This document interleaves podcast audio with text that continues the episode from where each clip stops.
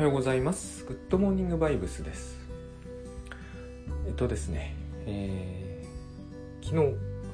えー倉園慶三さんとかき上げ塾というのをやってきたんですけれども、あれは相変わらずやっぱりですね、あ、これ、ぜひ多くの方に受けてほしいなと、つくづく思いまして、まあこれ聞いてる方で、えー来期からオンラインがあるんでですね、まあオンラインだけというよりはやっぱり数度来ていただけるといいと思うんですが、まあ、非常に遠くにお住まいの方もそれこそ海外とかいらっしゃるかもしれないので、まああのよろしければチェックしてみてください、えーノープランライティングというので多分検索していただければ第3期がヒットすると思います。来月12月からスタートするんですけれどもあのその名の通りですねアウトラインも企画企画はありますがアウトラインも、えー執筆計画も何もなく書き進めていくという考え方。でこれでですねひとまとまりのものがきっと書けると思うんですよね、えー6ヶ月ちゃんとやれば。あのでそれを書き上げてみると一通り終わってみるとですねあの多分ブログとか書くのが、えー自分の中での位置づけが非常にはっきり明瞭になるはずなのでそういう意味でもですねいろんな意味で書くのには本当に役立つと思います。でえー、とついでに申し上げますと来週の土曜日に、えー浅草で東京セッションやりますんでこちらもぜひですねこちらはもうあのいわゆるセッションなのでえーていうのかな複数でやるその、まあ、セミナーとはちょっと違うのかなでもまあ多分倉園さんのお話があり、えー皆さんからの、えー相談ご質問等も受けみたいなそういう形のものではありますね。えー、とこれも1対1のセッションでなければ、えーとても口に出せないということとはまた別にですね、あのそういう場でも口に出せることを口にしてみると違う人がちょっと違う角度から反応することによって、自分の本当に問題にしている問題に入っていけるようになるというこれ気づくっていうのと僕は違うと思っていて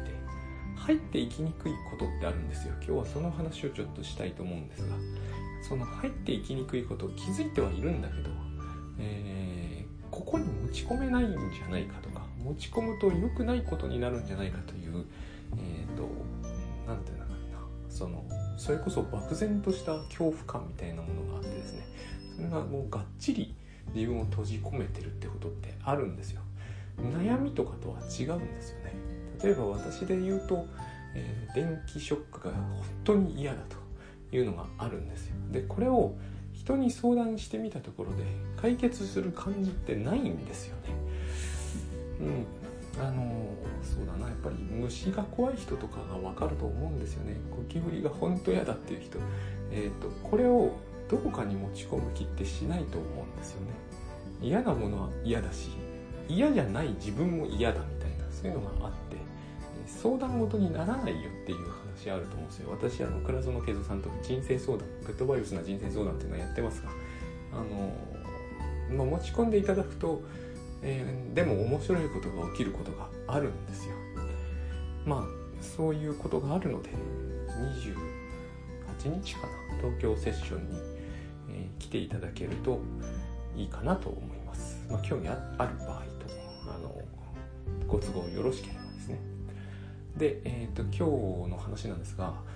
とですねもう昔多分古典的にベストセラーになったであろうなぜか今僕簡単に手に入ると思ったんですけど最昔持ってたんですよ。で違う版のものをやっとまあそうは言っても Amazon で数百円でゲットできてラッキーだったんですがイブの3つの顔という本があるんですね。まあ全部がこのタイトルじゃないというのも非常に面倒くさいところなんですけど、まあ、イブの3つの顔という本が間違いなくあります。でこれはあの昔は超有名だったはずの本で、まあ、超有名だった本があのいっぱいどこにでもあっていつでも手に入るやと思っていて全く見当たらなくなることって現実には往々にしてあるんですけれどもまあその僕も驚きました。で最近この話実は全然聞いたこともないという方もいっぱいいらっしゃるということを知ってあの流行の範囲というのは狭いなと思い知らされますね、えー、今流行ってないものはもう存在しないものになっちゃうんですね。イブの3つの顔は、えー、多重人格の話です。多重人格というのが一般的な用語だと思うんですね、えー、専門用語は良くないと 昨日もそういう話があったんだけど多重人格は僕は専門用語じゃないと思うんですよね。二重人格はもう専門用語では全くないと思うんですけどあのー、専門語用語で言うとですねこれを乖離性同一障害と言います。で、え、この話を一からし直すことはとても無理なので適当にやりますが、えー、乖離性人格障害というのはつまり多重人格のことですがこれと精神分裂病と昔言われていた現在統合失調症と言われているものは異なるものです。この違いを説明せよとかいう問題を出されると僕はちゃんと答えられる自信がありません。あのただ統合失調症と多重人格は違うということですねで、えー、今日は多重人格の方の話なんですけれどもこれをですね、えーと、多分今の世のあの心理学と昔の心理学では説明の仕方が違っていたと思うんですね。であの表現象として多重人格の人がまずどう見えるかというとですね、え一番似ているものとしてボーダーと言われている人の振る舞いによく似て見えるケースが多いと思うんですね。ボーダーは境界例というんですけど、まあ、この「ウッドモーニングバイブス」でも何度か話題にしてますが、えー、よっぽど聞き込んでいただいてる方じゃないと,、えーと、その辺をどう話題にしてたか多分あの覚えていられないと思うんですけれども要はボーダーの人というのはですねある人と、えー、多くの場合異性ですが親しくなったと思ったら急に、えー、その人のことばっかりよく言うようになるんですね。えっと、私の昔勤めていた会社にそういう人がいらっしゃったんですよ現に。あのそれは同性でしたけどね女の人同士でもうぴったりいつも一緒にいてもうすごいいい人でみたいな話をしてで急に手のひらを返したように逆転するんですねあのその人の悪口ばっかり言うようになるんですよ不思議だなとしか僕は当時思わなかったんですけどあの方は、えーと、多分診断によるかもしれませんけどボーダーかボーダー系の人格障害ぐらいには、えー、相当すると思うんですね。でボーダーの人って、えーと、この場合どう見えるかというとみんなの目にはですね、えーと、ひどく気まぐれだって見られますねまずね。でどう越すとどうなるかというと嘘つきだって言われるようになるんです。でこの嘘つきっていうのは虚言癖っていうまた、えー、用語もあるんですけれども嘘つきってすっごくですね心理学的には興味深い現象なんですよ、えー、まずどう当人がどう思ってるかってあるじゃないですか。えー、嘘をつくわけですけれども、えー、いつかバレる恐れもありますよね。そこをあえて嘘を作ってた時に、えーと、自分の何か強いそうしたいという気持ちがあるわけですよ。その時にいやまずいことになるんじゃないのって自分の中で思う部分があると思うんですよね。このまずいことになった時にどうするのかっていう考え方としてえー、いくつか考えられると思うんですよ。ごまかすとか、えーえー、そんなのは知らないと言い張るとつまり自分は嘘はついてないと言い張ると。で一番極端な戦略として忘れちゃうというのがあると思うんですね。なかったことにするとかね。えー、っとでこの忘れちゃうというのは本当にやってしまいしかもですね、まあ、これ本当にやってしまいって言っても人間意識的に完全に記憶を失うことってできないのであの漫画だったらね頭を強く何か電柱に打ちつけるとかとんでもないことしますけどでも、えー、あれも大変私はあの象徴的で面白いシーンだと思うんですよ。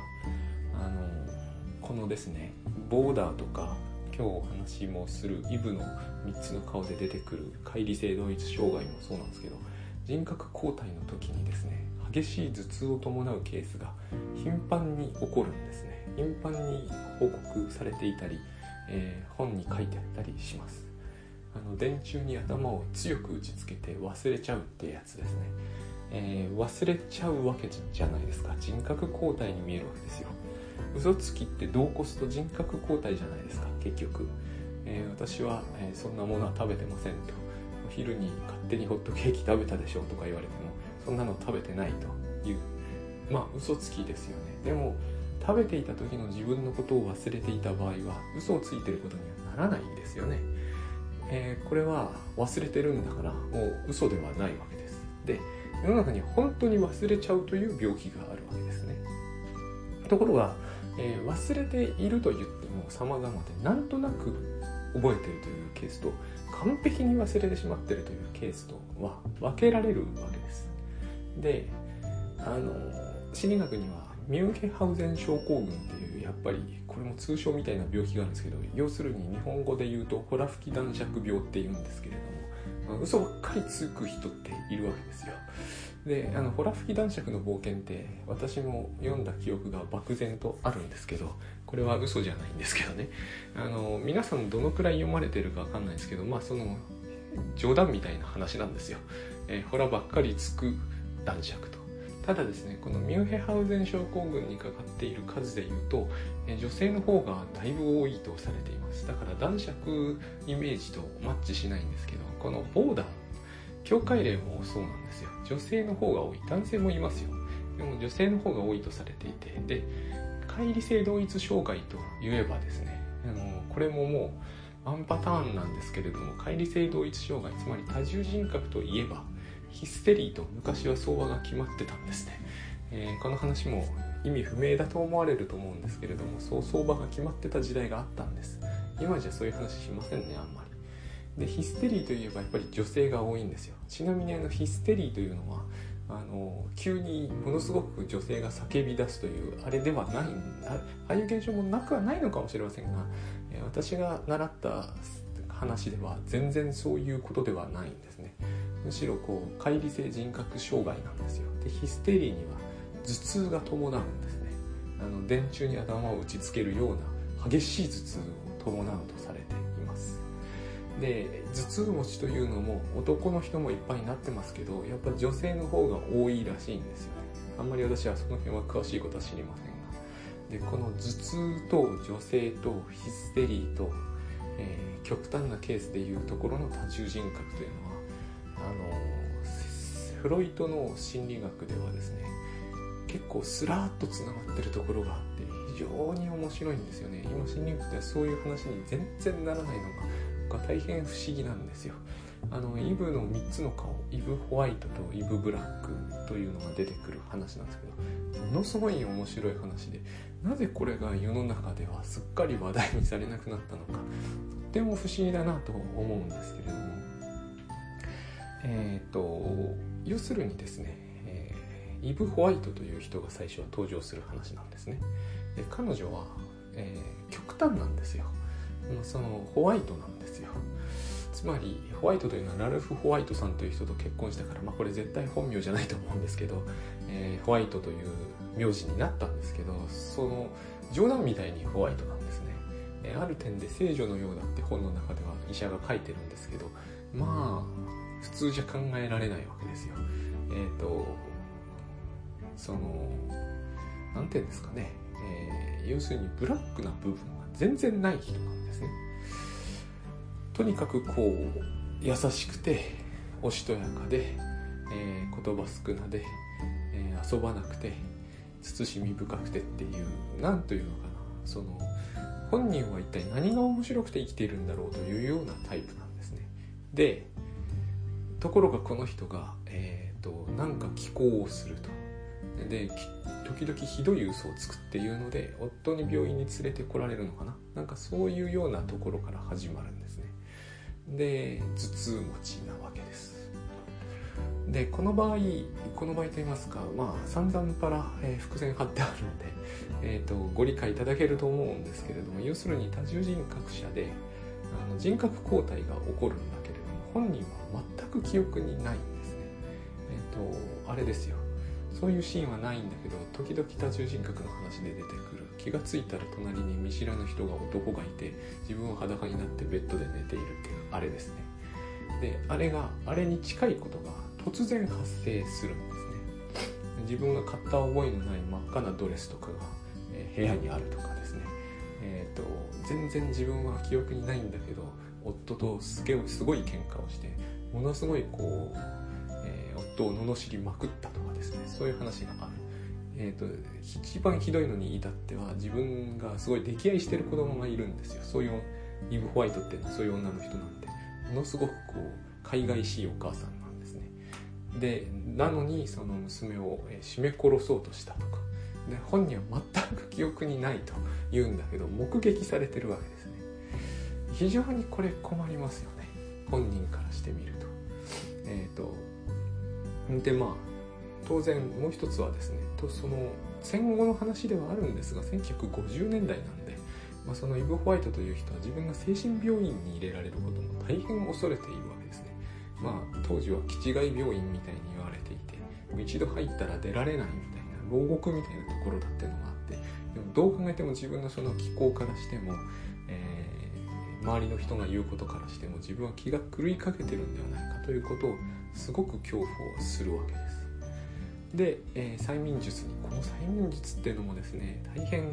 意味不明で困っちゃうんですけれどもまあ昔の精神分析の話では必ずと言っていいほど出てきてしかもあっさりやれるんですよね。私には全然理解できないところなんですが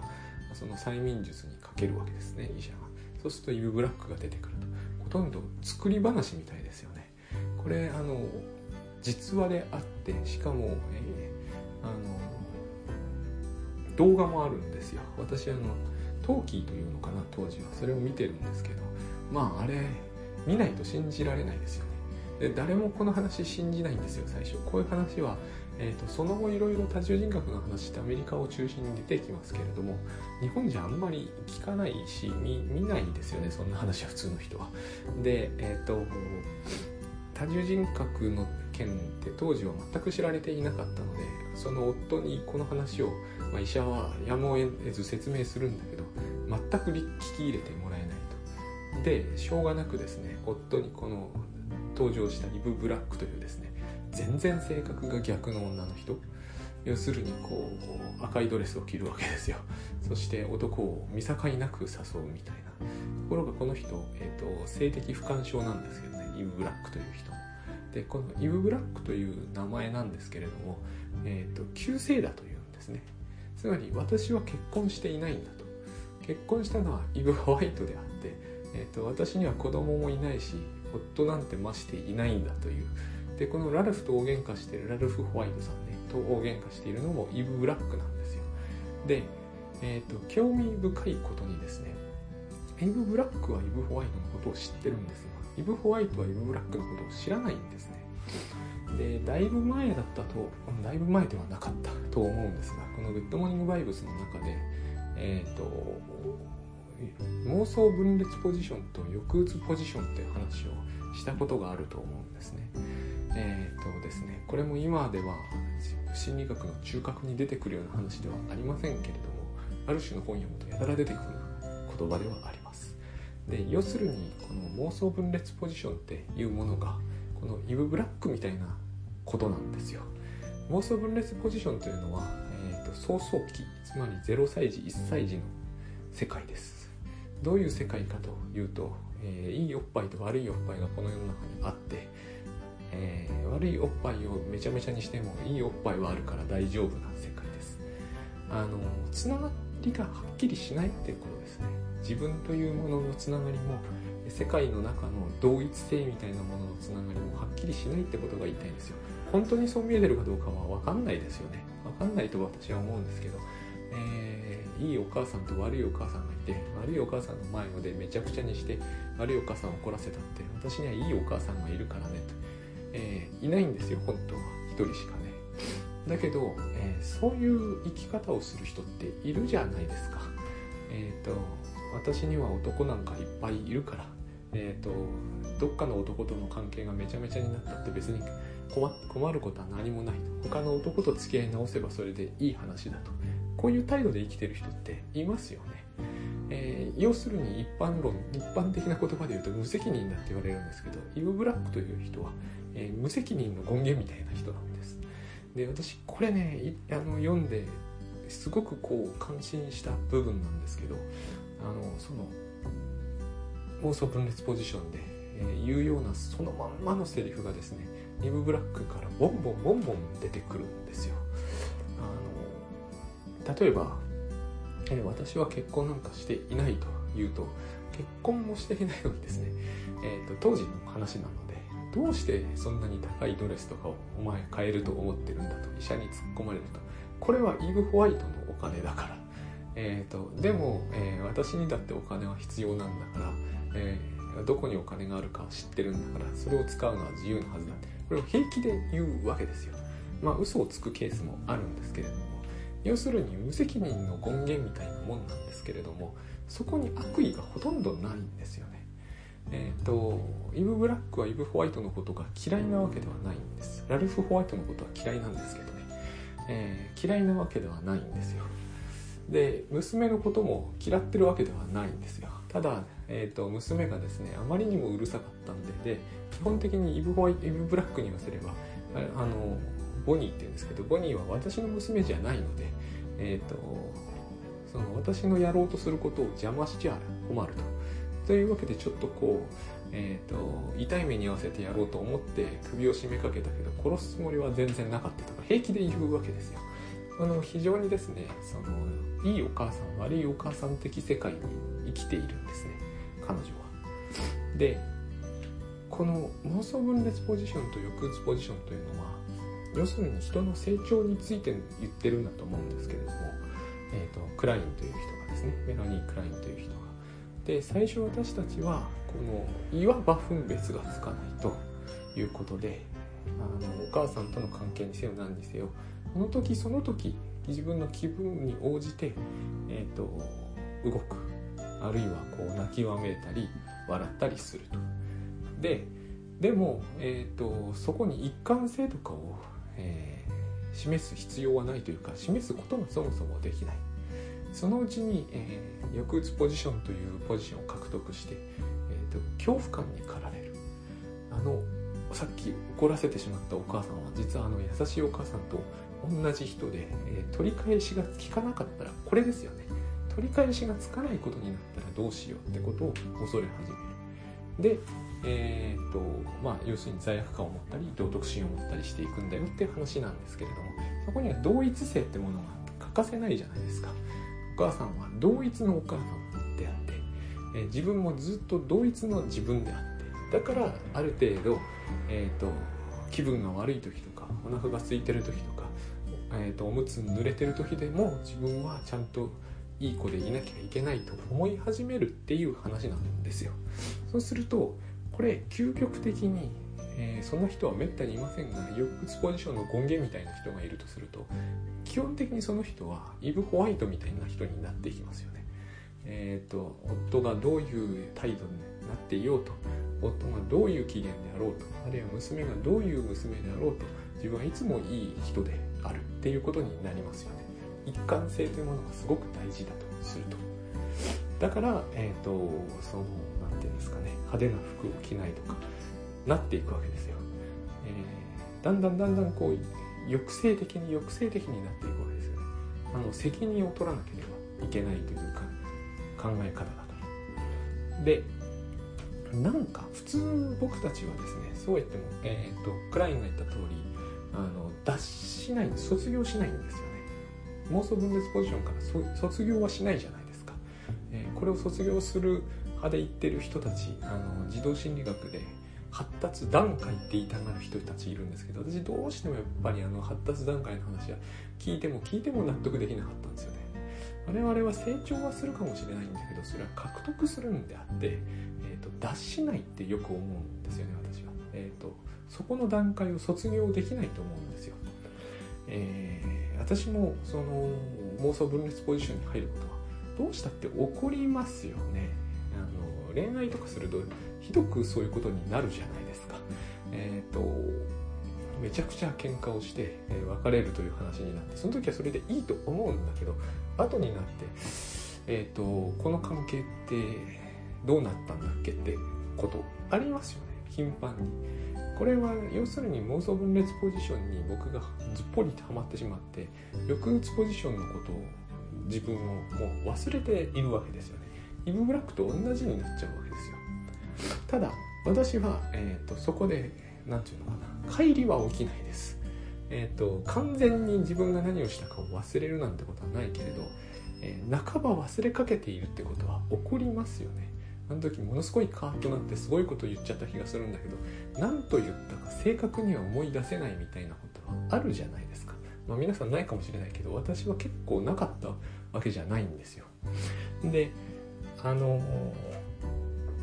イブ・ブラックとホワイトのあのように極端な乖離が起こるということは多分何かがあったと思うんですね。え一つには多分この結婚がよっぽど嫌だったんでしょうね。本心では。ラルフ・ホワイトとの結婚がまあそうであっても不思議はないような話なんですけれども。でそのずっと抑え込んできたというふうに考えているわけですけどもイブ・ホワイトにはそういう認識すらないわけですよ。だから乖離が起こるんですね。自分にそういう部分があるということすら、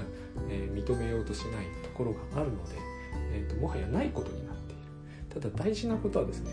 どんな人でもそうだと思うんですけど抑うつポジションから生まれる人なんていないわけですよ。絶対私たちは最初は妄想分裂ポジション。つまり、えーと同一性がはっきりしない時代って生きてるじゃないですか。現に私たち0歳1歳の頃の記憶ってないですよね。つまりその頃の自分と,、えー、と現在の自分が、ま、バッチリつながってるというのは理屈の上でそうなだけであって感覚としてそういうわけじゃないですよね。つまり私たちは自己同一性を保てるようになった年齢っていうのは後から来てるわけですよね。抑うつポジションに後から入る。あの後から獲得するポジションで。最初はやっぱりみんなどんな人だってイブ・ブラックみたいなんだと思うんですよね。気ままで悪意はなく、えーと、後先のことは考えられない。そこから始まりますよね。この話の中ですごく今日あの興味深いと私は思ったところはいっぱいありますが中でも非常に示唆的だと思うのがイブ・ブラックはイブ・ホワイトのことを知ってるけど逆はないんですよ。つまり、えーと私はですねこ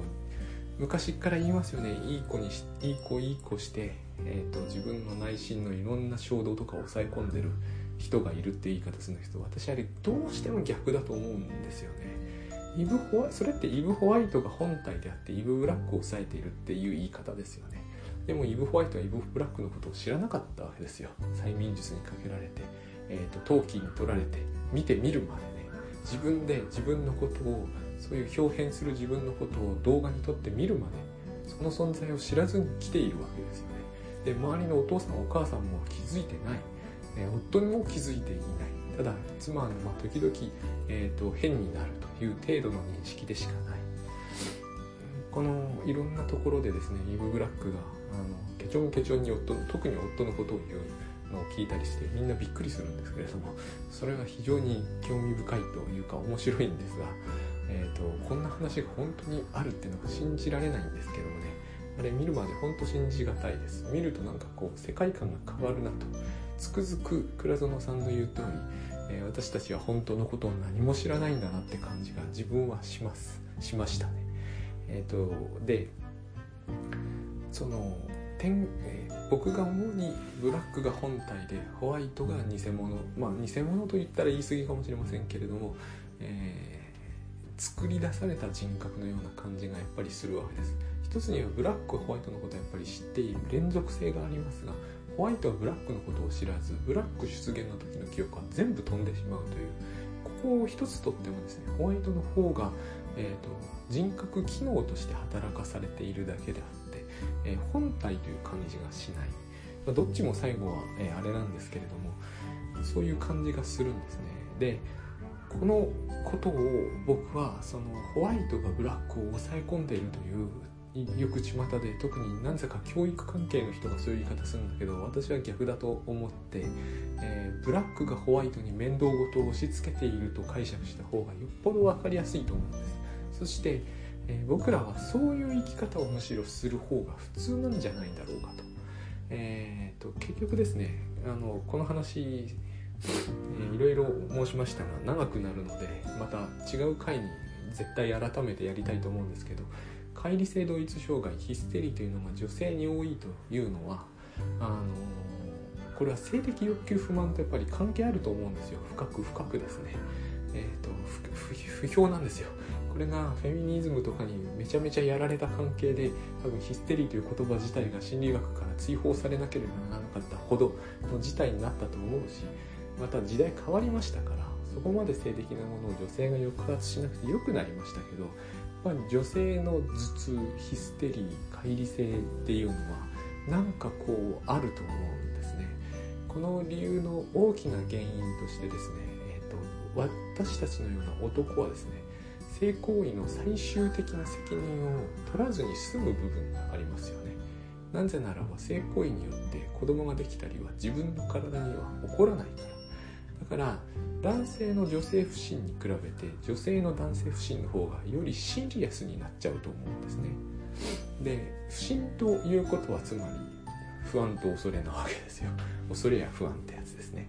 えーと、つまり男の人を恐れているわけですよ。もうちょっと言うと男と関係しようとする自分を恐れているという言い方ができると思うんですね。でもでもですね、えーと、これもちらっと話しましたが、えーと、バリントという人が言った通り、えー、と奥のフィルとフィロバットっていう言葉があるんですがこれも専門用語ですが要するにジェットコースターなわけですよね。ジェットコースターは確かに恐ろしいんですが私はね恐ろしいんですがの楽しいそうでもあるじゃないですか。こういう2極に分かれてしまうようなものへの私たちの興味の対象ってとっても困るわけですよね。私はそんなに乗りたいと思わないからいいんだけどすっごい乗りたいでもすっごい怖いって人は乖離しちゃいますよね。分離してしまう。分裂してしまうというかな自分が、えー、すごい乗ってみたいけどとっても怖そうだと。そうするとえーと、突き詰めていくとすごい怖いと言ってる自分とすっごい乗りたいと言ってる自分に分裂しますよね。えー、ですっごい乗りたい自分がそこを押し切って乗るにはどうすればいいか。えーと、すっごい怖いと言ってるやつの頭をガンと殴って気を失わせればいいじゃないですか。そして、えーと思い切って乗ってしまえばいいですよね。これをやるのがイブ・ブラックなんじゃないかと思うんです。男性不信なんだけどでも男性と,、えーと、いろいろ遊んでみたいと。それはちょうどイブ・ホワイトのような人からしてみるとめちゃくちゃ怖い富士急ハイランドみたいなもんだと思うんですよ。だったらそのイブ・ホワイトを黙らせればいいわけですよね。そうすれば遊べると。でもさっきも言ったけどイブ・ブラックは不干渉なんですよ。ここは面白いところだと思うんですけどねで、えーと、頭を一発殴ってだから頭痛がするんじゃないかと思うんですよね。えーと、イブ・ホワイトを眠らせておくと。その間つまりですね後のことはイブ・ホワイトにやらせてしまえという考え方だと思うんですね。抑うつポジションというものは面白くも何ともないわけです。責任取らなきゃなんないし後先のことを考えなきゃなんないしイブ・ブラックは繰り返し言うんですよね、え子育てして何が面白いのかと。結婚なんて何が面白いのか。で仕事なんていうのはあれはイブ・ホワイトの趣味なんだと。私は仕事なんて絶対しないと。そんなのは生活とは言えない、えーと、生活というのはもっと楽しいものでなきゃいけなくて、えーと、私はこう欲しい服を買って着たい格好をして、えーと、お金も使いたいだけ使って、えー、そういう面倒くさいことは一切イブ・ホワイトにやらせればいいんだ。私はですねこれがイブ・ホワイトがイブ・ブラックを抑え込んでいる人生っていうふうに見えない。見えなかったしただこの発想って非常に子供っぽいところがありますよね。なんかでも、えー、今時の主張とちょっと似てなくもないなと思うんですけれどもとにかく饒舌なんですよ。イブ・ブラックというと。よく喋るんですね。で自分のやりたいことは、えー、やると。でその結果どうなるのかはイブ・ホワイトがやってくれると。現実にそうなってるんですよ、えー、服とかをいっぱい買いますよね。ああ楽しかった。そこにラルフ・ホワイトがやってきて面倒なことになりそうだということになったらイブ・ブラックが退避するというんですよね。そしてイブ・ホワイトがいきなり目が覚めて、えー、めちゃくちゃ怒られてびっくりすると。ですごい大変な目に遭う。でもその後始末は何しろ責任感強い人なので全部自分がやると。服を返しに行くとかでも服返しに行っても当時のことなんで、えー、服受け取ってくれないんですけどね洋服屋は。そういうことになるわけですこれは私は抑うつポジションそのものっていうそんな人は普通いないんだけどそのものっていう感じがしてであのイブ・ブラックという人はイモ素分裂ポジションそのものっていうつまり全然成長していない大きな人みたいな感じ。でこういうことがつまりヒステリーということなんだろう。テリーというのはですね非常にしばしば男性の側の昔そういうのをテレビで見たことあるんですけどこう、えー、被害者団体みたいな人たちがいて要するに女の人がこうやたらと誘惑してくるんだけどいざという時どっか逃げていってしまうと。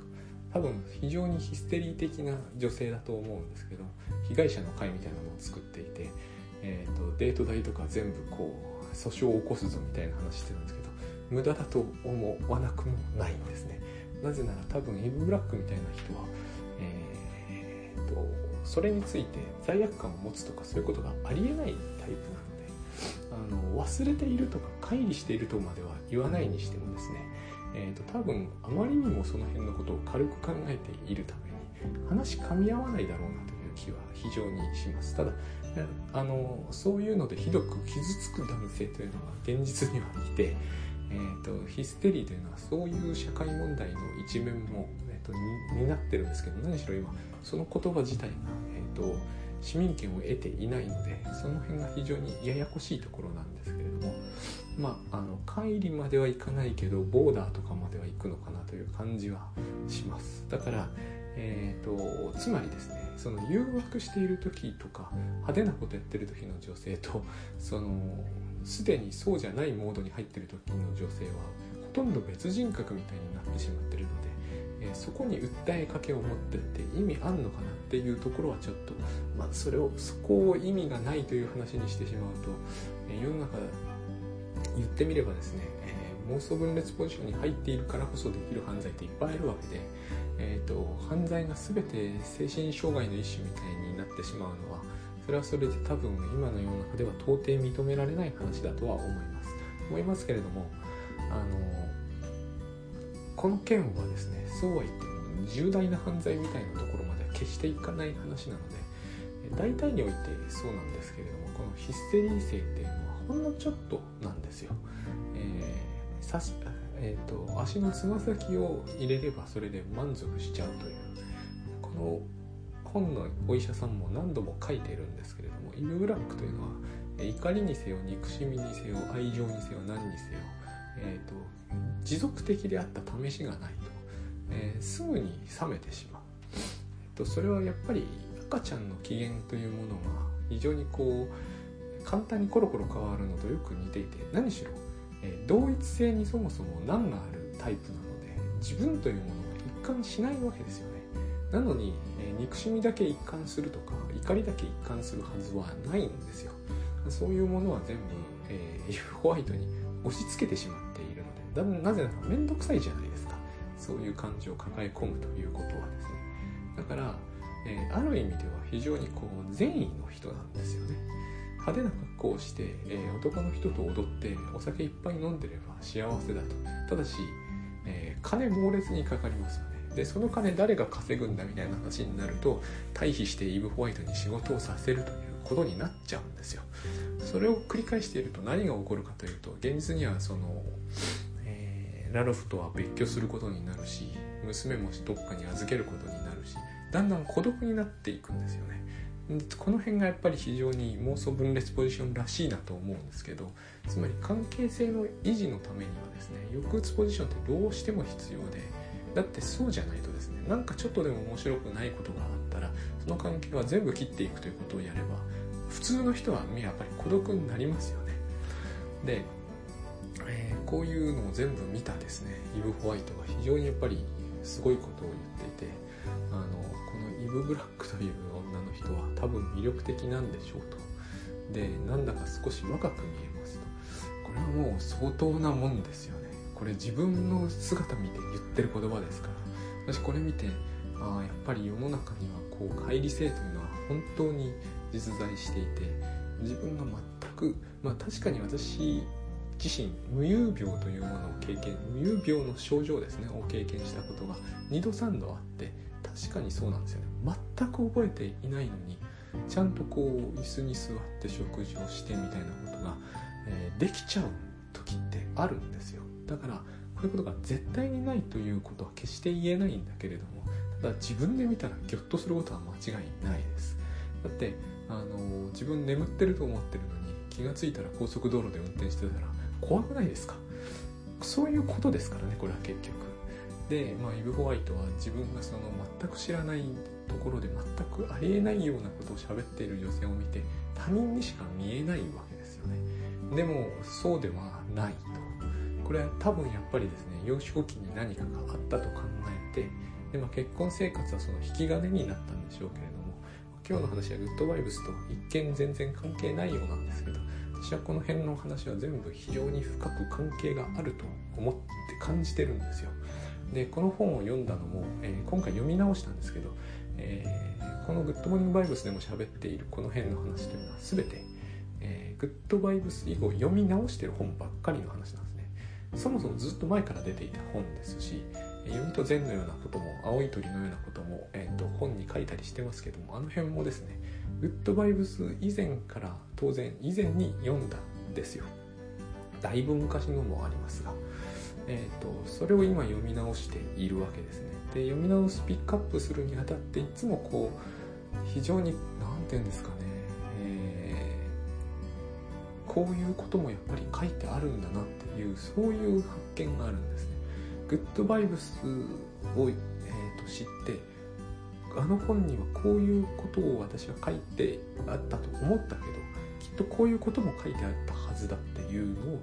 えーと再度探しに行く。それを発見するのがですね非常に面白いんですね。